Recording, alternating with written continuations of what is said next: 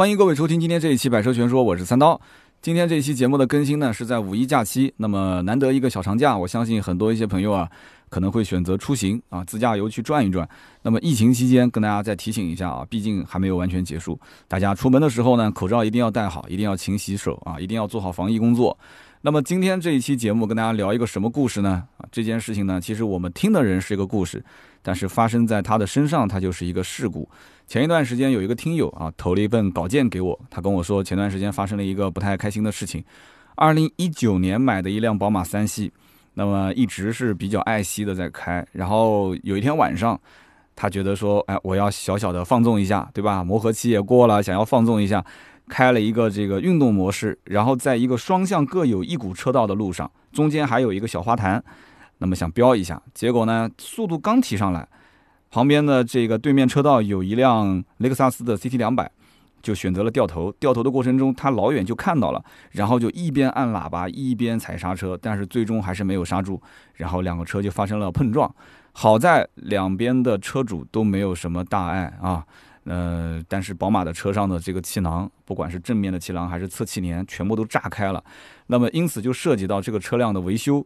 结果，哎呀，有意思的事情就来了啊！结果前前后后六家宝马的 4S 店都过来找他，问能不能到我们家来修啊。然后呢，还有四家修理厂也是开出不同的条件，说能不能到我这边来修。那么这件事情呢，他就有几个疑问。首先就是他的这个电话号码是怎么泄露出去的？那么第二一个呢，就是他的整个的这个事件当中啊，他有很多不太清楚的地方。比方说，有人跟他说可以推定啊这个车辆全损，那么推定全损的话，给他的报价也是比较高的。那么他当时也是因为觉得说，哎，全损还是蛮划算的嘛，对吧？我不行再贴一点点钱，我损失一个购置税，损失一个保险啊，几万块钱，但是我买到了一个新款的三系。但是结果呢？啊，结果就是当然没有推定成功了，对吧？但是还是被那家 4S 店拉过去进行了维修。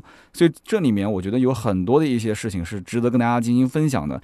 那么为了保护这一位听友的隐私，所以呢，我们就先不谈他是哪个城市啊。那么他的名字呢，我们就用小王啊，最简单的小王来进行代替。那么这件事情其实我刚刚大概描述了一下，跟大家可以接下来详细的讲一讲啊。那么它的车型是2019款的宝马 320Li。这是当时的老三系最后一批车。那么三系这个车本身操控也比较好，对吧？这哥们儿当时买了车之后，很长时间就一直没有放飞自我。那天晚上开了个运动模式。那么为什么他要在那条路上开呢？是因为那条路上双向是单车道，然后呢旁边虽然有非机动车道，但是都停着这个机动车。那么中间呢，它有一个小花坛，花坛上面有一些绿植，这个绿植的高度约等于坐在轿车里面的视线高度。那么我当时看邮件，我看到这一段的时候，我觉得这个兄弟啊，开车是可能有点大意了，因为在这种双向只有单车道的路上，我是绝对不敢加速的。为什么？大家想一想当时的那个环境。左边是花坛，花坛中间是有缺口的。我且不说缺口可能会有车掉头，对吧？他这个车最终事故就是因为有车掉头嘛。你想一想，这个任何缺口，如果出来一个电动车，电动车速度是非常快的，或者是一个行人的话，那这就是我们俗称的叫鬼探头，对不对？那么右边的话停的都是机动车，对不对？那按道理讲是非机动车车道嘛。那么机动车也会出现问题。你比方说旁边有行人突然从旁边停的车辆的车头或者是车尾钻出来。这也是鬼探头，所以在这种双向只有单车道的路上，坚决是不能把车速提起来的。所以这个事故，我觉得他自己本人是要负非常大的责任的。那但是那天晚上也是鬼使神差，对吧？那么他九十点钟的时候，突然就是，对吧？心情突然就放纵了一下，就开始加油门。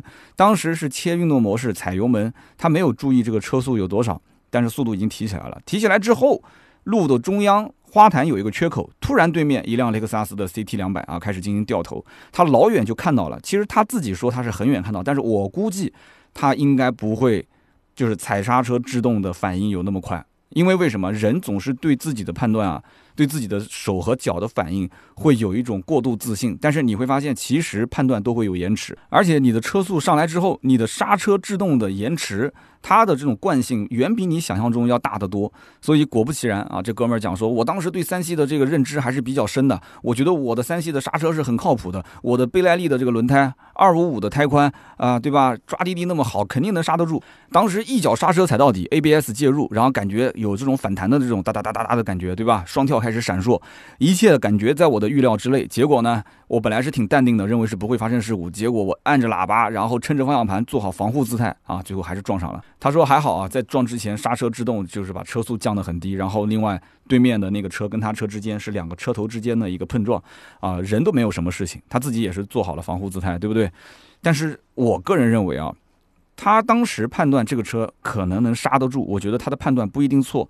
但是普通老百姓遇到这种紧急的情况的时候，踩刹车，我敢讲，至少百分之九十以上的人是没有把它的制动性能发挥到极致的，你信吗？大家好好的想一想，发生紧急事故的时候，一般踩刹车是怎么踩？一般都是用前脚掌使劲的往下踩，是吧？用前脚掌，因为你平时踩刹车都是后脚掌是顶在地上的嘛。对不对？形成一个支点，然后踩刹车都是啊，使劲的用前脚掌去踩。但是我告诉你，用前脚掌去踩刹车这个操作是错误的。为什么说是错误的？因为当你要让它的制动性能发挥到极致的时候，你应该是用什么动作？不是踩，是踹。一定要记住，是踹。踹是什么动作？你想想看，对不对？就我们听节目的，有时候老公老公惹惹老婆生气，老婆叭给你踹一脚，当然那是比较温柔的踹。对不对？那你敲门敲门总是敲不开，那怎么办？你要把这个门踹开，你怎么踹？你要是踹，用你的大腿肚子带动小腿肚子，然后用你的脚掌，你的脚掌其实并不是发力的点，大腿肚子带小腿肚子，叭一脚就踹到刹车上。你你觉得你会把这个刹车踩断吗？不可能的事情，它又不是纸糊的，对不对？脚断了，那个刹车都不一定断。使劲去踹这个刹车，一脚踹到底。而且你平时可以感受一下，刹车跟油门其实中间都有一个这个限位的点。我们平时去踩这个地板油的时候，你肯定会发现，你踩地板油的时候，中间好像有一个像小开关一样的，你一踩，嘎哒一下。就进入到了全油门的状态，有没有这种感觉？肯定是有的，很多车上都有。刹车其实也是有这样的一个像限位的点。那么你达到这个点之后，再往下踩，其实有很多车它是带制动力辅助的，它会默认你是遇到了紧急情况。所以你只要过了这个限位的点，其实它车上如果有这个制动力辅助系统的话，它会把你之前没有释放出来的那一部分的制动性能同时释放出来。所以它会让你在最短的时间内让车辆进行制动。所以我相信这个兄弟他应该是用脚掌踩。他没有用踹的这个动作，所以大家以后一定要记住了。当发生紧急事故的时候，首先是变速不变道。那么变速不变道的前提条件下，你一定要用踹的这个动作，记住了是踹啊，不是踩。那么当时车子撞上之后，整个的安全气囊全爆了，爆的过程当中，车子里面全都是粉尘，外面什么也看不见了。那么就在这个车主惊慌失措的时候，突然之间车子里面响起了一个声音，哎，什么声音啊？有一个人打电话过来了，谁呀？就是宝马的这个呼叫中心啊，大家都知道，其实现在的车子 BBA 都有车联网嘛，不但是有车联网，而且车上都有感应器。一旦车辆发生碰撞啊，车辆的这个气囊弹开之后，宝马的呼叫中心它就会默认这台车肯定是出事故了。那么它首先是先跟车主确认说：“你好，哎，是小王吗？王车主吗？”那么他首先会问你说：“哎，你的车辆是不是发生事故了？”他说：“是的。”那么你现在人有没有受到损伤啊？你现在还能正常操作吗？他说：“啊，好，我人没有受伤。”那么么下面就是问你要不要帮忙报警啊？你如果说要，他就会帮你去联系交警；你如果说不要的话，那后面就由你来自己处理。那么这一通电话结束之后，旁边的车窗啊，有人开始敲了，咚咚咚啊！他一看，哦，对面的雷克萨斯的这个小姑娘下车了，问他说：“你人有没有事啊？”哎，很礼貌。那么这个宝马车主小王说：“我没事。”那你有事吗？啊，他说：“我也没事。”那还好啊，人都没有受伤，那其他的事情都好处理了。那么下了车之后呢，这个宝马车主小王呢，肯定是要先报警。那么先说一下，在什么样的一个路段发生了什么样的一个事故。那么交警大队肯定也是要问你说，你们双方有没有人伤啊？车子能不能挪动啊？那么如果是没有人伤，车子可以挪动的话，你把现场的照片先拍好。那么发生任何交通事故，一般三张照片就够了啊。车子的尾部你站得远一点，把车这个整个放在中间，然后两边的白线你要拍进来。这样是为了确认是谁的责任啊，能够清晰的看得出来啊，到底是谁的责任，是谁编的道，谁掉的头。那么前后各一张，然后再拍一个受损的部位。所以大家要记得，其实事故的现场，特别是那种追尾的事故现场，拍几张照片，这个完全就可以把车挪在路边了。那么他们当时这个事故呢，相对来讲比较严重啊，那个雷克萨斯的车子已经根本开不了了，他这辆车子呢能开，但是呢，你知道的，气囊都已经炸了，对吧？然后双方呢，其实。按照宝马的小王的理解，他是掉头影响执行，肯定是全责。但是双方反正也是各自报了警，先不谈这个责任的事情了，对吧？交警来了以后再定。那么报完警之后，肯定常规的操作就是要打电话给保险公司嘛，这个为了备案，将来好理赔。所以双方这么操作完之后，很快啊，交警就过来了。交警过来之后呢？这个宝马的小王的车上是有行车记录仪的，所以呢，他也给交警看了自己的行车记录仪，当时是什么情况。那么交警看完之后啊，也是最后确认了，就是雷克萨斯掉头影响执行啊，不仅仅要担全责，而且罚款两百元。所以大家以后啊，在任何的路口掉头的时候，你一定一定要记住了，看清楚。啊，迎面来的这个车辆一定是让直行车先走，绝对安全的情况下，你才能掉头，要不然的话，你看，对吧？又要担全责，又要罚两百块钱。那么对方这个雷克萨斯的车主是一个九零后的小姑娘，当时一听又要罚款又要担全责，哎呀，当时就坐在地上哭了，说是，然后一边哭就一边说，啊，我当时掉头的时候我刹车了呀，他说我开的很慢很慢的，我头都已经掉过来了。然后他开过来的时候，我也听到了喇叭，我也刹车了，但他开的真的很快很快很快，啊，那其实那怎么说呢？那就是想判定你是超速了，是这么个意思吧？但是这个时候交警还是认定这个掉头的车辆是担全责的。那么这个时候旁边就围了很多的一些吃瓜的群众，那么吃瓜群众的情绪啊都比较大啊，然后就指着这个交警就说说你这个交警怎么判的，对吧？你凭什么说人家全责啊？说这个宝马我刚刚也看到的，开的特别快。对吧？宝马那个三系嘛，你稍微油门踩大一点，特别是开运动模式，有的时候还是有那么一丢丢的小声浪，对吧？路边总归是有一些行人什么的，那梆的一下出了一个事故，那正常反应，路边的行人都会凑过来看一看，所以有人就帮这个小姑娘说话啊，还有人说你这是不是实习交警啊？说我要投诉你。交警当时就很淡定啊，就看了一眼这个现场的群众，然后就说，根据路权，掉头车辆必须要观察来车，确保在安全的情况下才可以掉头。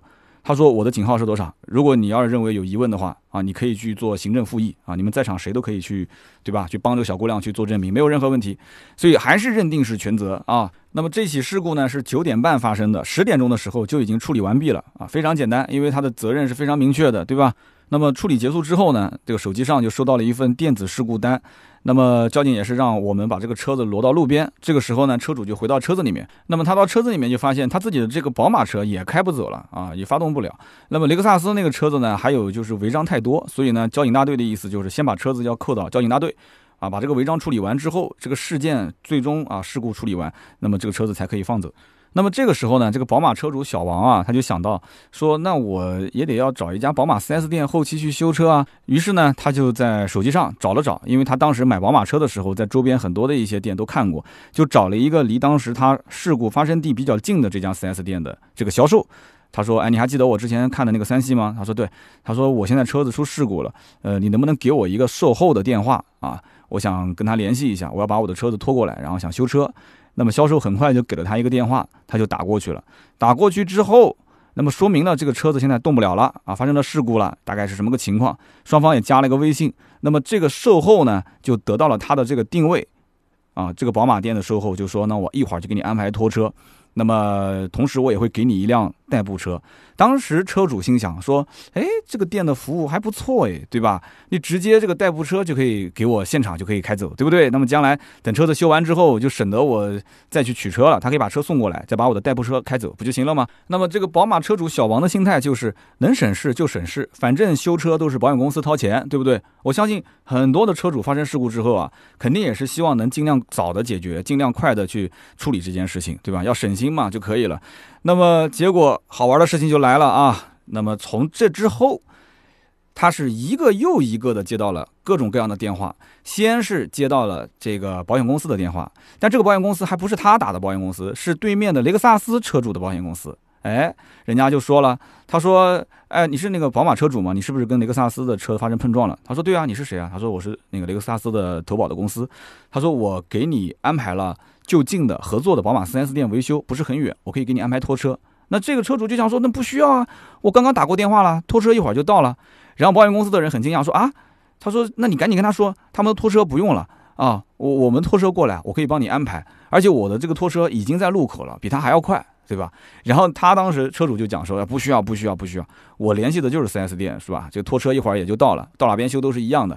然后那边就有点着急了，他说：“你先别上他们拖车啊，不要急，我们的人马上就到，马上就到。”好了，这个电话就挂了。挂完之后呢，过了没两分钟，又接到一个电话啊。这个电话哪边打过来的呢？是一家宝马 4S 店，就是另外一家宝马 4S 店打过来的。当时呢，他就这么说了，他说：“你好，哎，这个我小王先生吗？”他说：“我这边呢是保险公司合作的宝马 4S 店，说你的车子是不是发生事故了？你可以到我们店来修。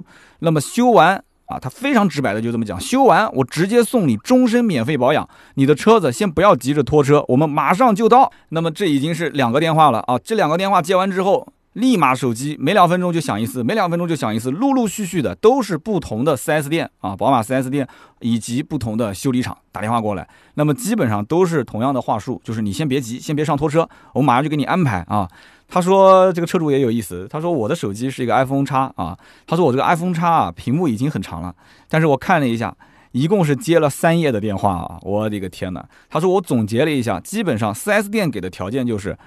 在我们这边修车，我可以送你多少多少次保养，或者呢，就是在我们店修车，我可以送你多少次保养，再给你返一定的现金，或者是在我们店修车，我可以给你返还修车金额的百分之四。还有就是说，呃，我不管给多少钱，反正你跟其他店先谈，谈到最后，我在它基础上再加百分之一啊，你不管别人怎么谈，再加百分之一，这有点狠啊。然后修理厂的这个条件呢也很有意思，修理厂就是说，那很简单，反正这个车子你给我修修好了，我直接给你几万块钱。啊，就讲清楚就是多少钱，你甭管我修多少钱，反正修完了我直接给你返那么多钱。那么他们也会讲说，我们家这个修理厂是专门修奔驰、宝马和路虎的啊，零配件都是原厂的，而且我还能保证什么呢？这个修完车之后，你的维修记录是在系统里面查不到的啊。修理厂他会跟他讲，你去 4S 店修车，那肯定是要录入系统的，录入系统你将来是都能查得到嘛，对吧？你影响你卖二手车。那么还有的修理厂讲说，你这个车不要修了。你卖不卖？如果卖，我马上安排人过来看车，对吧？我现场就跟你谈好价格，我就把这个车子给收走啊！为什么修理厂会这么自信呢？是因为他一方面可以赚修车的钱，另外一方面修好之后，他还可以赚一个二手车的钱。所以有的修理厂也确实是过来直接想收车。那么 4S 店基本上是修车加返点，对吧？然后修理厂呢是修车给返现金，或者是直接收购他的车。那么其中有一家宝马 4S 店很有意思，他给他打电话说说，哎，你是不是发生什么事故了，对吧？严不严重啊？他说挺严重的。然后我的这个引擎盖啊，包括我的整个的前保杠都掉了，气囊也都炸了。那么 4S 店一听，哟，怪气囊都炸了嘛？那这家 4S 店的人就跟他这么讲，他说你这样子，我呢直接来帮你操作做这个保险推定全损。他当时一听说这个推定全损是什么概念呢？他说就是按照你的车价我来赔给你，但是有一个条件，就是我按照这个车价赔给你之后，你下一辆车必须还要在我们的宝马 4S 店买一台新车，你看行不行？他当时一听说，我的天哪，这个首先啊，修车返那么多的钱，对吧？几万几万的返，百分之四的返，对不对？那那这个利润肯定是非常大，肯定有空间啊。那我必须要一家一家店的去比，看哪个条件最好。那么这个推定全损也很划算啊，是不是？我们前面不说了吗？它本来就是一辆这个旧车，然后才开了一年，对不对？毕竟是老款嘛，马上换个新款。按照我之前的这个车价，他当时的理解，我估计就是一个。发票金额是多少，那就按多少来定。其实根本不可能，一会儿我再说啊。按照每个月百分之零点六，还是要折算它的折旧率。但是按照这样收车，其实也是很划算的。但是这台车子关键问题是，到底能不能推定全损？这个不是靠 4S 店的人一张嘴他就能定下来的，这是保险公司来定的，不是你 4S 店来定的。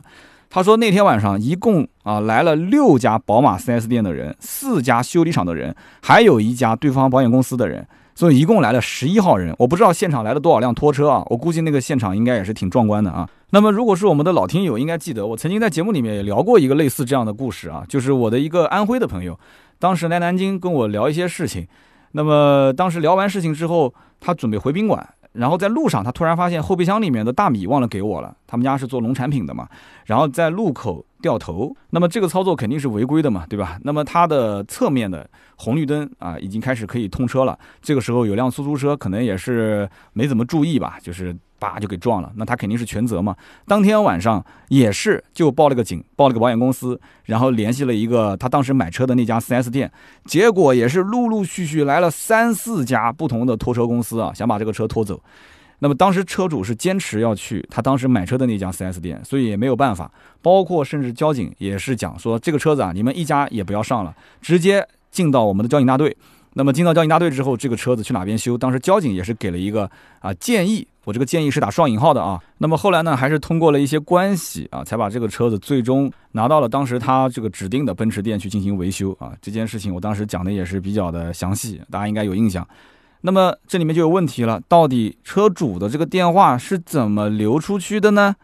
其实它流出去的渠道不是一个，它流出的渠道非常的多。你想想看，他一开始第一通电话是打给谁的？打给警察的是吧？那么交警大队有没有可能跟保险公司之间啊有一些联系？就哪边哪边出事故了，对吧？这个我不好判断啊，大家自己去猜想啊。交警大队是第一个知道这个地方是出事故的，对不对？好。那么第二个是打电话给保险公司，就好比说九五五多少的啊，保险公司，保险公司的客服接到电话之后，他肯定是要什么？客服不会帮你去处理的，客服肯定是指定就近的这个地方的定损员，对不对？事故的勘察员来进行安排。那么这个通电话过去之后，其实在这一个片区里面，他们之间是有一些业务往来的，你懂的。所以呢，他也有可能会出现这个线索的流失。那么再通过他当时打电话给到 4S 店的这个销售。对吧？是销售当时给了他那个售后的，就是处理事故的那个人的电话。那么这个宝马店的销售也有可能会把他的相关信息流失出去。为什么呢？因为自己家的这个事故维修他是拿不到提成的，但是他把这个事故的案子分配给其他的宝马 4S 店，他其实可以通过那家店作为外部的转介绍的。这样的一个事故车的介绍的这个中间人，他是可以抽一点这种佣金和水钱的，这是没有问题的。自己家里肯定不好抽嘛，那么这也是有可能的。那至于这个售后的宝马店的这个人，他应该是不会传出去的。他如果要传的话，那只有一种可能性，就是他会把这个信息线索传给外面的修理厂。为什么呢？因为自己做这一单维修的业务，最多就是冲了一下他的业绩指标、售后产值。那么他这个月如果说售后的这个事故产值已经完成了，他这个指标进来之后，公司也不会给他发多少奖金。但是把这台车子给外面的修理厂，如果单子接下来的话，他拿到的返利会比这个在 4S 店里面拿到的提成佣金要高得多得多。所以他唯一有可能泄露出去就是给修理厂。所以这里面每一个渠道都是有人会把这种信息泄露出去。所以你不要认为说这有没有可能是这个某一个渠道泄露的，不可能，每一个渠道都有可能。那么可能有人觉得好奇了，好，你说那个修理厂是宝马可能这个售后的人传出去的，你说这个宝马店的人他也可能会传给其他的这个宝马店，我能理解，但他不可能说一传传六家吧，对不对？他最多就是跟自己熟悉的其中一家联系一下。那我就告诉你，还有一个渠道能够完美的解释为什么六家宝马 4S 店同时过来抢这一个事故订单。大家还记得当时这个车主在撞车的时候，车子里面响起了一个声音啊，什么声音啊？你好，先生，我这是宝马客服中心，请问您是不是发生事故了？对了，就是宝马的这个呼叫中心啊。这个呼叫中心虽然只问了两个问题：你人有没有受伤，能不能自由行动？第二个，是不是需要我帮你报警？你说不需要，电话挂断。你认为这个电话挂断，这个事情就结束了吗？没有啊，它后面还有一系列的操作呢。对不对？他已经判断出来，并且可以准确的定位你的车辆在什么地方发生了事故。他想帮你一把，万一要是有人伤的话，他可以及时的帮你进行施救，对不对？这个是没有毛病的。但是同样，你的车子的气囊炸开来了，你发生了事故，在什么时间、什么地点，他都清楚。所以他把这个信息下发给了六家宝马的 4S 店，同城的 4S 店，让他进行这个事故维修。这个从商业角度来讲是合理的。但是你有没有让车主这种选择权？你比方说。车主说：“我在享受你这个服务的同时，我不需要你把我的信息同时给同城的六家宝马店，我不不允许，我必须要自己选择。你你可以关心我，你可以帮我报警，但是你不允许把我的信息发给 4S 店。所以在这一点，我觉得不仅仅是宝马，很多品牌都有。只要你车上有这种人工呼叫中心的，对不对？发生了一些事故之后，它基本上都是这么操作。”他会有人第一时间联系你，对不对？像比方说通用的安吉星啊，第一时间出事故了，他会联系你。你放心，同样的道理，他也会把你的车主信息下发给相关的 4S 店。所以这样子一讲，这个事情就圆了。啊，就圆了。这里面最有可能的就是宝马的这个呼叫中心是同时，它也可能是系统自动下发的，就下发给了当地啊就近的这六家宝马 4S 店。所以因此啊，这种事情其实没办法去防，因为这个车机系统本身也是在不停的发你的个人信息，完了之后你联系的每一个人，他都有可能把你的信息进行共享，因为共享的话，它可以得到利润最大化。那么你想想看，这个事故本身就是一块很肥的蛋糕，对不对？只是怎么吃的方法，自己吃吃一小块，分给别人吃可能能分更大的一块。那么个人的信息没有办法去阻止泄露，那怎么办？只有一个方法，就是你就认定咬死就在某一家店去修，你甭管别人开什么条件。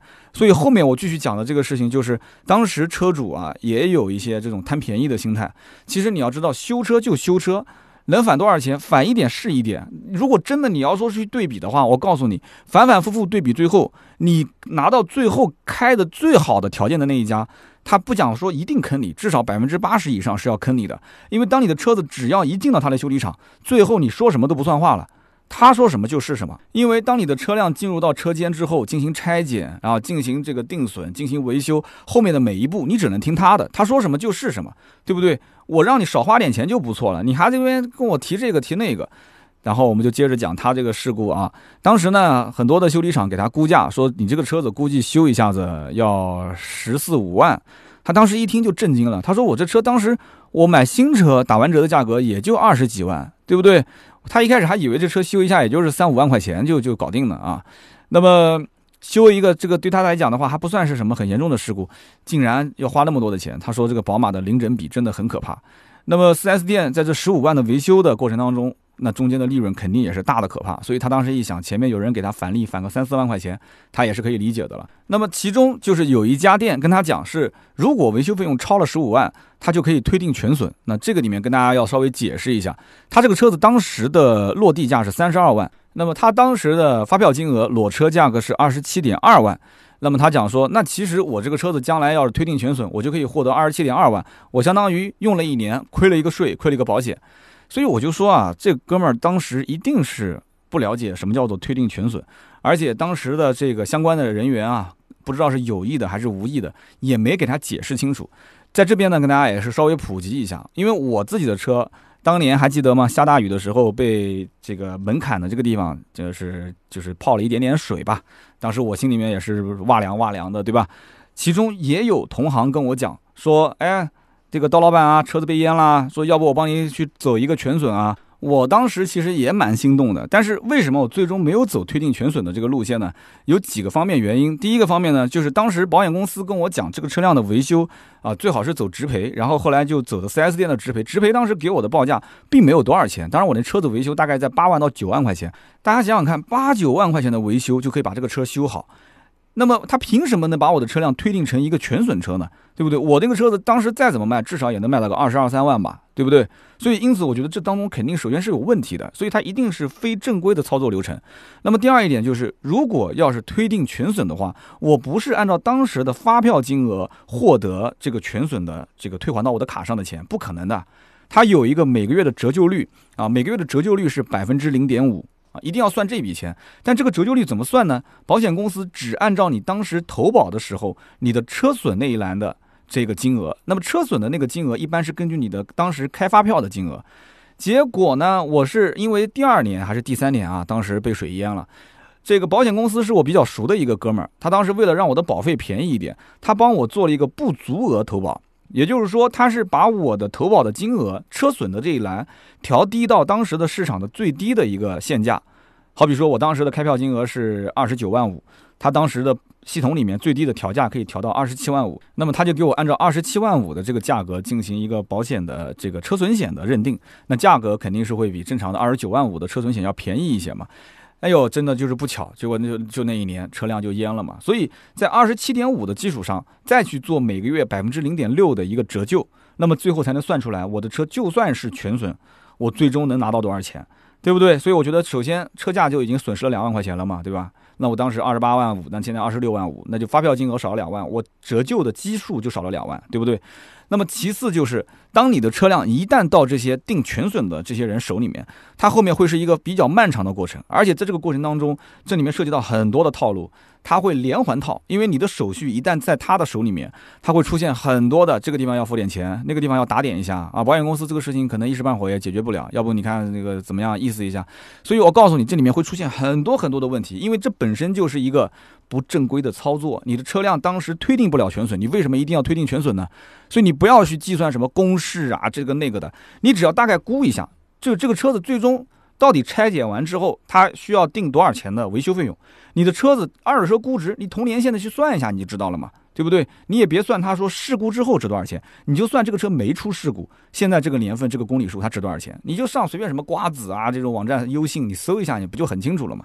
对不对？你跟你的维修费用一比，你发现哇，维修二十万，我的车辆就剩十八万了，那还有什么修的意义呢？对不对？为什么会有这种情况？就是零整比，很多车辆的零整比很高，对不对？有的可能一比三，有的甚至一比五啊。那这种零整比的状态下，很多的一些车辆就算损失不大，可能也就是损失了一个三分之一或者五分之一，但是实际这个车辆修的价值就不高了。但是这个前提条件是你一定要知道你的车的残值，然后你一定要能知道你的车子的维修费用是多少。但是这些信息普通的老百姓肯定是拿不到的。那么 4S 店是不是他说了一定算数呢？肯定不是嘛。所以你看这个哥们儿后来啊，他问 4S 店说。这个你能不能帮我做全损？就是帮他做全损的那一家，最后也是支支吾吾，对吧？也说我可以试一试，我可以先定损，然后再看看能不能做全损。那他一看这都支支吾吾了嘛，就跟之前说的不一样了，他就赶紧打电话去问其他的宝马店，其他的宝马店也同样说，你这个车子啊，这个推定全损，我只能是拆开来之后，就是拆检之后，我去定个损，然后再去看能不能推定成全损。其实意义是一样的，就是他说了不算。那么这个哥们儿当时也想清楚了这些情况了。那么外面的修理厂虽然返点返的特别多啊，给他好几万，但是他不敢去修，因为水太深了。还是想到 4S 店，4S 店呢那个推定全损的呢，他想了想，确实也不靠谱。然后又问了其他几家店，就到底给什么样的一个返点的条件。那么其他几家店呢，算来算去啊，给的条件都一般。那么这家给终身保养的店，同时又给了他一些返点的啊，这家店他觉得还是合适的，最后就决定给这家店来进行维修。那么事情到这里是不是就已经结束了呢？哎，这个还没结束，还有更好玩的事情。第二天上午，车主又接到了一个电话，这个电话呢是同城的另外一家宝马 4S 店打过来的。那么这家店说什么呢？他说：“喂，你是不是车主小王？”他说：“是的啊。”他说：“那个，我跟你说个事儿，你现在是不是决定在某某店里面修了？”他说：“对啊。”好，那家店是不是给了你多少多少个点的返点，然后再送你终身免费保养啊？车主当时一听说，耶。我当天跟那哥们儿是一对一的聊的，怎么他就像旁边装了个监听器一样这么清楚呢？但是他脑袋一转，他就想，是不是这家店想要中间截胡啊？如果他要想中间截胡，这个车主不是一直心心念念的想把这个车子做全损吗？他说对啊，他说条件就是这样，但是我想让他做全损，他说帮我试一试，然后他以为对方会讲说没关系的，你拿给我们，我们来帮你去做全损，或者是我们保证去做全损什么的。结果那家店啊，语气一转，他说哈。原来这家店把修车的所有的利润都吐出来了，可以，可以，可以。他说：“那恭喜你，你就在他们店里面修吧。”当时车主就懵了，说：“耶，这哥们打电话过来不按套路出牌啊？怎么没拉我去他们店里面修车呢？”好，这个时候对方又接着说了，他说：“那个，我再教你两个套路啊。首先，他是不是给了你个代步车啊？”车主说是啊。然后对方就说：“这个代步车啊，今后如果你的车辆啊事故维修的金额。”真正能达到做全损的时候，那么你代步车一定是收费的。所以你取代步车的时候，你最好跟他讲清楚，就是无论将来是全损啊认定了还是不认定的话，这个都是免费的，是不能去收我钱。那么第二一点就是，他说他们送的东西，还有包括承诺的这些什么，不管是现金返点还是说其他的这种有些卡的返点，你要让他们用白纸黑字给写好，嘴上说的不算，别到时候对吧？嘴一抹，这个什么都不承认了。当时呢，我就觉得这哥们儿，他说这是热心肠，是好心还是怎么回事啊？啊，怎么会是好心呢？这个明显就是对吧？你懂得嘛，同行相亲嘛。对方把这个单子给抢走了，那他肯定不会让他安安分分的把这个单子给吃掉。所以后面又发生了很多的事情。那么发生什么事情呢？第二天他到这个店里面去确认定损。那么店里面的人就告诉他说，这个保险定损的人已经看过了，说这个车子维修啊，大概在十万块钱左右，因为车架没有伤到，只是换一副气囊，然后换一些覆盖件就 OK 了。哎，当时车主就想了，说那之前不是讲的说怪又是十三万又是十五万嘛，现在就是十万左右，一下子少了那么多，所以我前面不是说了嘛，这种在发生事故的时候，这种估价啊。包括这种谈判啊，其实都是很有水分的，水分非常非常大。好了，十万不到，所以就可以把车修好。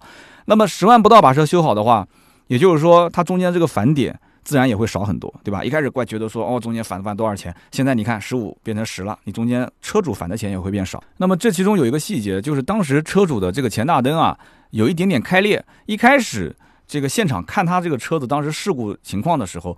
基本上都是判定这个大灯是要换的，但是结果呢，保险理赔的人过来看了之后说，这个大灯的开裂不属于这一次事故引起的，所以不给予维修。所以你想想看，现在的这种事故勘查，包括它的判定，绝对不是你所想象的，是 4S 店想换就换，对吧？想修就修，想怎样就怎样，不是的。这个是他车主之前因为不小心蹭到了这个栏杆啊，把它弄碎掉了。所以大家想想看，现在保险理赔，包括事故现场的勘查啊，通过不管是肉眼也好，经验判断，还是通过机器，那是越来的越精准。所以不要想在这上面去讨什么小便宜，不可能的事情。那么至于说什么四 S 店维修返利这种事情，其实说不说，这个事情都一直存在的，对吧？那么刚刚我们也讲了，车主一开始说挂能修个十几万，现在修车不到十万就能修了。那么再去推定全损的话，就比较困难了。那么 4S 店也说了，这件事情基本上你就不要想了啊，你这个车子基本是不可能推定全损了。那么就劝车主啊，在这个事故维修确认书上面签个字。那么车主当时还是有点不甘心啊，说有没有可能今后，呃，再追加，然后追加到最后，对吧？你可能拆着拆着发现这个地方有问题要换，那边要换，那么追加到了这个又可能是能定全损的呢？就他车主一直心心念念想全损，你知道吗？但是呢，4S 店的人就跟他讲说，根据经验判断，其实这个定损啊都已经拆成这样了，对吧？拆开来之后，大家都已经看得很清楚了，哪边能换哪边能修，今后追加肯定不会超过百分之二十啊，肯定不会超过百分之二十，所以你基本上是达不到全损的标准，你就不要再想了。我们刚刚前面也讲了，车主的那个全损的计算方式也是错的，他没有把每个月百分之零点六的折旧算进去，而且他当时的投保的金额是不是发票的金额，这个还两说。但是他是第一年的车还好，如果他第二年续保的话，他万一是不足额投保，那说不定他的定损就是如果是全损的话，那这个估的金额是更加的低。所以当时车主心想，反正花个十来万修就修吧，我反正这个也不用掏钱。那么过了三天之后，哎，这个 4S 店的事故接待这个小哥啊，又给他打电话了，跟他讲说这次的事故的维修费用追加到了十二万。啊，大概修个一个星期左右就能修好。他当时心想说：“那当时为什么跟我说是十万，现在又追加了呢？”但他说的也没错啊，就增加了百分之二十，对吧？那么他心想，那都已经十二万了，有没有可能再追加一下，然后变成全损呢？那么 4S 店的回复就是，这次追加是经过了确认的。如果要想再让保险公司的人回过头来重新再去定，能不能再追加的话，这非常非常难。这是第一点。第二一点就是这个车辆现在你已经签过了这个同意维修的这个相关的证明，对吧？所以因此，那你都已经签了嘛，那么我们就按照这个事情来办。那么他当时就觉得说，哎呀，我是不是被坑了，还是怎么样？其实我觉得这谈不上是坑，因为在拆检的过程当中有一点点的增加也很正常。就像我以前的那个车辆泡水之后。一开始定的可能就六七万，那么在拆的过程中发现，维修的过程中发现，哎，后面的大灯不亮了，那中间它可能是某一个电子元器件，看上去是好的，但是实际上它是经过涉水之后啊出现问题了。那么我当时肯定是希望所有的稍微只要沾了一点水的电子元器件都给我更换掉，但是保险公司不一定同意这个方案，所以这中间啊谁来跟保险公司的定损的相关人员进行谈判，这个很重要。那么你不可能跟这个保险的定损的人员谈判，对吧？所以这家 4S 店，如果说它是一个就是售后事故车量非常大，然后呢每一年的新车销量也非常大的话，这家店在维修的过程当中，它其实是有一定的话语权去跟保险公司谈判的。所以大家以后在修这种大的事故车的时候，尽量选择当地人气最旺啊、售后的这个车辆产值最高的这种 4S 店。它一般跟保险公司的这种话语权会非常强。那么它呢，相对来讲应该做事情相对啊，只能说是相对正规一些，因为它这种老店、流量又大的店。他为了你这一个单子，对吧？然后呢，苦心积虑的在这里面去动手脚，我觉得对他来讲得不偿失啊。他还不如老老实实把你的车修好。然后这个事故当中本身的差价就很丰厚了，所以我觉得他犯不着这么操作。但是你要维护车主利益，还是要有人帮你去说话，所以这个很关键。那么这家店，我觉得这个哥们儿车子还在修啊，因为前两天才发邮件给我。我唯一想提醒他的是什么？就是你最好在修的过程中啊，没事去看一看。看一看维修进度，看一看车上装的这些零配件啊，包括它这个零配件的原厂啊，还是这个对吧？有些不太正规的，可能不一定给你上原厂。包括你把它的所有的拆解，哪些是需要换，哪些是需要修的，这个零件的这个零配件的清单，留一份在自己手上啊。你哪怕自己不去检查，你留一份在自己手上，你将来其实。啊，一旦要是发生纠纷了，就比方说他明明说是修的或者是换的，但是结果根本就没动，还是原来的那个在上面，那就你就可以找他，对吧？你可以要说法嘛。所以这就是今天这一期节目跟大家分享的啊，我们的一个听友遇到了一个也算是比较大的一个事故啊，还好人没什么事情，就是车子的损失比较大。那么跟大家聊一聊，汇报一下，分享分享这一个小故事。这个中间呢，包括涉及到他想定全损，然后全损是什么概念，包括他的信息是怎么泄露出去的。包括四 S 店现在目前的一种啊明着暗着的一些操作手法，跟大家聊聊这么个故事。好的，感谢大家的收听啊！今天这期节目呢聊的也比较长，我看到很多人讲说，哎呀，三刀啊，你这个前两期节目都划水，现在心思都在抖音上了。跟大家说句心里话，抖音，你看我好像每天都在更新，但是我每一天啊，我拍抖音花的时间真的都不占用我超过一个小时的时间。写稿子这件事情你也看到了，抖音上的很多内容，其实我音频上有比它详尽不知道多少倍的内容在里面。这怎么会还说我心思在抖音上，然后都不关心我们音频的兄弟们了？绝对没有啊！我绝大部分的心思还在音频上，抖音只是把我音频的一些内容进行浓缩，然后展现一种形式放到这个小视频平台里面，啊，真的是好冤枉，好冤枉的啊！那么看一看上两期节目，那么最近一期节目是我们小鹏 P7 的一个特约。啊，也是感谢大家在我们的节目下方做了很多的一些正面的评论，非常感谢。我看到有一位叫做向往 GB，他说听了三刀的节目，我开始对 P7 产生了浓厚的兴趣。那么我下班呢就赶到小鹏的体验店预约了一下试驾，但是后来我想了想，哎呀，这个车子因为用不了芥末绿，所以我决定还是不定了。这个段子写得好啊，虽然说短短的就呃几十个字，但是呢。前后还有反转，我觉得非常棒啊，这个可以的。那么下面一位听友叫做 S A M Z H A N G 啊，Sam 张，他说我明天就把我的宝马三系给卖了，换成 P7。小鹏真是争气啊！哎，这个留言可以的。那么在下面一位叫做指鹿为马啊，纸就纸张的纸，他说，哎呦，我听起来这个车子好像很厉害的样子，说的我一个底粉都想买了啊，能把底粉给说动，那真的是我自己也感到很欣慰啊。那么以上三位就是小鹏 P7 的特约节目的留言。那么在下面呢是三十九期的节目，三十九期的节目呢讲的是领克零五啊，有人觉得我充值，那为什么呢？因为基本上没说什么缺点。其实领克零五在中间已经提到了一句话，就是这车刚上市，我还没有去长期开，所以我不知道它的油耗高不高，有没有异响之类的，对不对？你不能说为了说不好而说不好嘛。那这个车目前看下来不好的东西是什么？我认为就是贵嘛，而且我本身对于轿跑 SUV 也不是很感冒，那么肯定有人跟我一样。那么上一期节目呢，我看到有一位叫做雅琪拉姆达，他说昨天听节目听了一半我就睡着了，今天上午又听了一遍。我呢一直很关注领克的车啊，最近也是想换车了。那么领克零五确实抓住了很大一部分年轻消费者的心理，外观很有特点，内饰也都不错，动力也没得说。那么要说品牌的话，以前还说什么国产车啊怎么怎么，那么现在。你看到那个领克零三加出来之后，领克的整个的品牌调性就开始往上提了很多。他说我身边啊有一个官二代的朋友，一个富二代的朋友，家里面都有领克。官二代的家里面有宝马七系啊，然后自己买了一个领克零一。这个富二代的家里面呢，是因为结婚，然后呢给买了一台奔驰 E。这个车子平时是他媳妇儿在开，他自己呢很早之前就讲要订领克零五，一直在关注这个车啊，不知道他最近有没有下定金啊？他说我很有可能今后换车也是要从领克零一和领克零三之间选择一辆。领克零五呢不是不好，而是我觉得确实价格有点高啊，承受不起。但是以后领克零五有没有可能会出 2.0T 的低功率版本？如果出低功率版本的话，价格要下来，那我觉得呃我还是能接受的。其实一百九十匹也够用了，对不对？外观帅，内饰好就 OK 了，然后再结合一些优惠，我觉得还是蛮香的。其实我觉得领克零五出低功率版本的可能性很大啊，很大，因为现在毕竟一共才四个配置嘛。我觉得这款车，你看看领克零一有多少款配置，将来还是有可能会价格再拉低一点。那么下面一位听友叫做老蔡白话堂，他说我是领克零二的车主。那么领克零五上市以来，我经常跟车友群的一些朋友，还有包括我们的这个听友群的朋友会去聊这个车。那么今天借这一期节目谈谈自己的观点。首先，我想说，谁会对领克零五动心呢？我认为不是 BBA 的潜在客户，也不是吉利的潜在客户，而是领克零一的老车主。原因很简单，领克零五其实实现了之前领克零一车主所有的梦想，它既保留了领克一贯的这种。就是调性啊，然后又改善了它的这个车机，车机是之前的槽点嘛。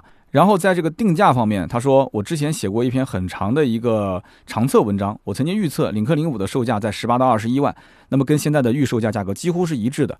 因为之前领克零三加这个限量版的车型，它的这个天花板。其实是作为领克零五的一个上限，那么后面又有领克零一和星越这两个小弟作为铺垫，这是它的下限。所以最后呢，我想说，领克零五的任务其实不应该是走量，而是帮助领克这个品牌啊去抬高天花板。那么在二十万上下这个区间，让领克这个品牌能够存活下来，让更多的一些客户去接受它啊，并为将来真正去冲破这个天花板做准备。哎，我觉得这个老蔡白话堂说的非常棒啊。很明显啊，不仅仅他是作为一个领克车主，他也是一个喜欢去琢磨行情的这么一个人。那我觉得他既然作为一个车主，也是更有发言权。那么下面一位听友的名字叫做十年 L I，他说三刀，我想到一个办法，你之前不是说这个听友的老婆，呃，听你的节目想看你的照片嘛，然后之前看到你的视频之后就很失望。他说，其实你不用让他去看视频，很多人听音频就听音频，他也不会去其他平台。你应该在你的喜马拉雅的主页的相册里面放几张你的帅照。哎，然后大家听你的音频，想看照片，哎，大家随手把喜马拉雅打开，给他媳妇儿看一看，说那这就是这个主播的照片，那个海报照的还蛮帅的啊，那那大家就会觉得，哎呦啊还不错，跟声音还挺像的。他说那个照片我觉得挺精神啊，这个方法可行，我觉得可以有啊，但是呢，我觉得放照片是不是有点刻意啊？你容我稍微考虑一下，哈哈，因为有的时候音频主持人就是这样，只闻其声不见其人，这是最完美的。啊，除非你真的是帅到掉渣啊！你有一天出镜了，别人一看，哟，怪这个主持人比那个声音听起来还还帅吗？那那这个不说了。但是我们作为一个普通人，不管怎么样出镜。其实最终大家还是都会失望一些啊，说哎呀，还不如就听音频呢。不过还是感谢啊这位听友给我出的建议啊，反正不管是视频里面看到的我，还是照片里面看到的我，甚至于线下有一些听友也见到过我本人啊，都是觉得不像，觉得说哎呀这个本人跟视频里不像，然后视频里跟音频想象的又不像，那我到底是什么样子呢？对吧？我活在大家的眼中，我自己都不知道我是什么样的人啊，所以。还我可能镜子照的少了一点，以后还是多多看看镜子里的自己啊，让我好好认识一下我自己到底是谁。今天这期节目就聊那么多啊，感谢各位听到最后的老铁。那么以上就是节目所有的内容，也希望大家可以加我们的微信啊，四六四幺五二五四。最近一段时间不知道怎么回事，这个微信啊，好像总是被出现异常啊。如果有。呃，了解微信的运作的一些人啊，你可以稍微联系一下盾牌，就是盾牌也发了朋友圈了。我们最近遇到了一些困扰，那么这个微信应该还是可以加的，四六四幺五二五四，但是就有的时候会发点小脾气，希望大家多多理解。好，以上就是节目所有的内容，我们下期节目接着聊，拜拜。